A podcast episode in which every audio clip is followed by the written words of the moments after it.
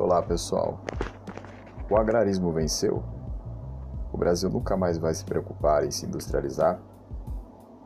Essa pergunta parte de um livro chamado Agrarismo e Industrialismo, de um pensador chamado Octávio Brandão.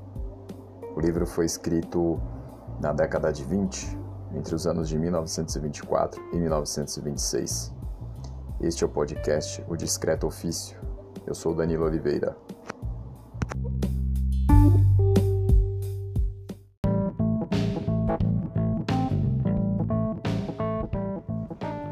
Otávio Brandão partia de um raciocínio de que toda a sociedade dominada pelo agrarismo estava fadada ao atraso, enquanto as sociedades que buscaram o industrialismo estavam destinadas ao sucesso.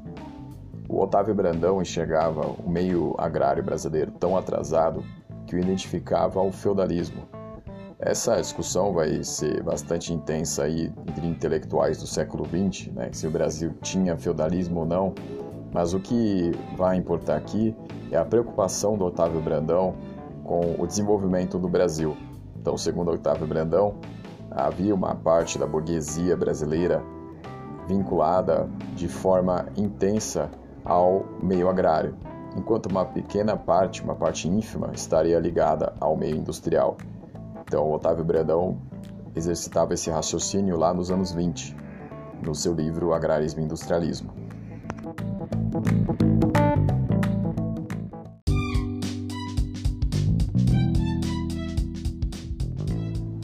Como mudar esta situação?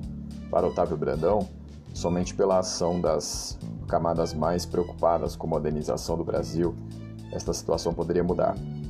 Então, nos anos 20, ele acreditava que as ações dos tenentes na revolta de 22 em Copacabana, na revolta de 24 em São Paulo, na coluna Prestes, que rodou o Brasil até 27, eram manifestações deste espírito mais moderno que queria romper com esses laços feudais, eh, esses laços agrários que estavam prendendo o desenvolvimento da sociedade brasileira. Então, segundo ele, os elementos mais modernos, os elementos que estivessem mais preocupados com o desenvolvimento precisariam se unir para fazer uma tentativa de mudança desta realidade do Brasil, essa realidade atrasada e agrária.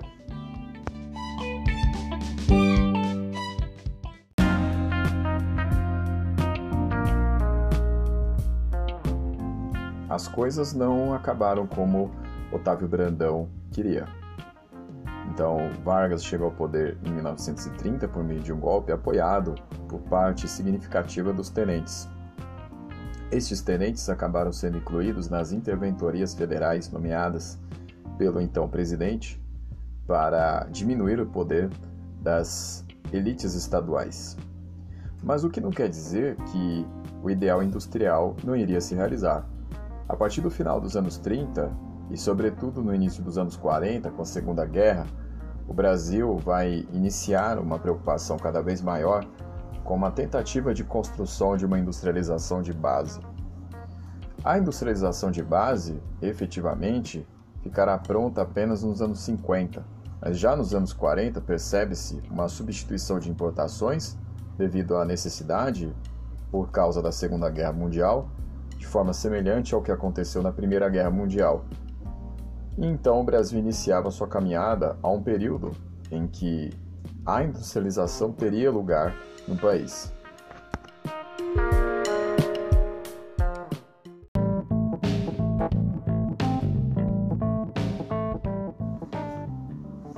O grande problema da industrialização no Brasil, e o que vai se perceber muito no governo do Juscelino Kubitschek nos anos 50, é que ela acabou se associando ao capital internacional de uma forma que o Brasil acabou adquirindo muitas dívidas no cenário internacional.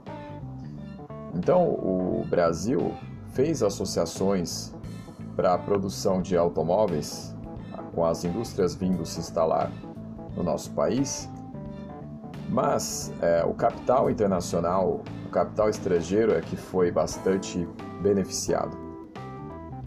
Então, já no início dos anos 60, se percebia que um ideal nacional de industrialização com realmente um capital nacional estava comprometido, devido ao privilégio que as empresas estrangeiras tiveram no nosso país.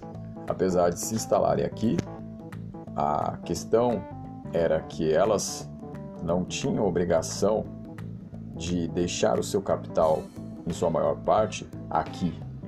Então, o capital das empresas estrangeiras acabava voltando em grandes remessas ao exterior.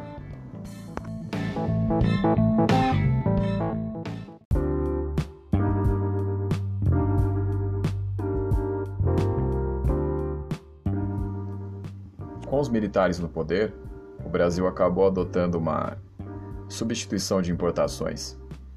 Caminho que, ao longo dos anos 70, acabou se mostrando completamente diferente daquilo que foi traçado pelos tigres asiáticos. Os tigres asiáticos foram países que arriscaram um desenvolvimento pautado em exportações agressivas baseadas em uma estratégia de câmbio desvalorizado.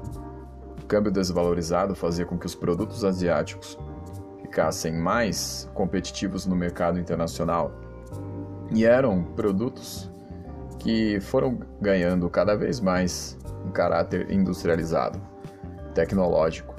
Então, esses países foram Singapura, Hong Kong, Coreia do Sul e Taiwan. Destes, é notável o desenvolvimento da Coreia do Sul, que tem várias marcas hoje muito importantes no mercado internacional. Então o Brasil acabou não seguindo este caminho. Nem o Brasil, nem os demais países da América Latina.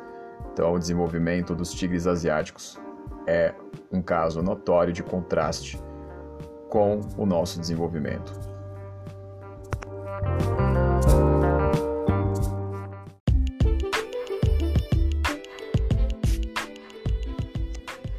Desde os anos 80, o Brasil regride na escala industrial, principalmente a partir dos anos 90, com a abertura comercial. Os importados ganharam força neste país, fazendo com que as nossas exportações fossem desestimuladas. Os nossos industriais acabaram sendo arruinados. O Brasil teve casos de tentativas de industrialização, como por exemplo o Gurgel, que foi um carro que chegou a conquistar o Caribe, mas acabou sofrendo a oposição das indústrias automotivas internacionais instaladas no Brasil, como Volkswagen, como a Fiat e diversas outras. Então, o Brasil, desde os anos 90 principalmente, vem preferindo a exportação de bens agrários, que correspondem a mais de 50% da nossa pauta exportadora bens como café, laranja, soja. Então o Brasil regride na escala tecnológica e, consequentemente, não gera aprendizado para a sua economia.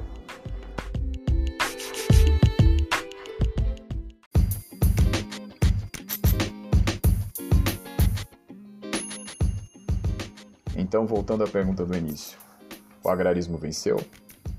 Se pensarmos nas nossas últimas crises, a resposta é sim. Por exemplo, na crise de 2014 até 2016, em que o Brasil sofreu um abalo devido à desaceleração do crescimento chinês, nossas exportações de bens agrícolas diminuíram, o que refletiu-se na nossa economia interna.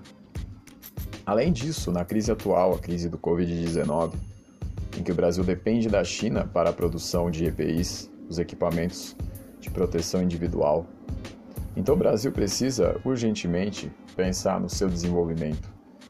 Continuaremos sendo exportadores de bens agrários? Continuaremos sendo uma espécie de fazenda para os países desenvolvidos? Ou nós próprios nos tornaremos desenvolvidos? Dominando a escala tecnológica de produção e utilizando o aprendizado na nossa economia. Então, o Brasil precisa, de forma urgente, pensar em qual vai ser o seu futuro. Seremos realmente dominados pelo agrarismo ou procuraremos o industrialismo? Então, este é o podcast O Discreto Ofício. Nós ficamos por aqui. Eu sou o Danilo Oliveira e até a próxima.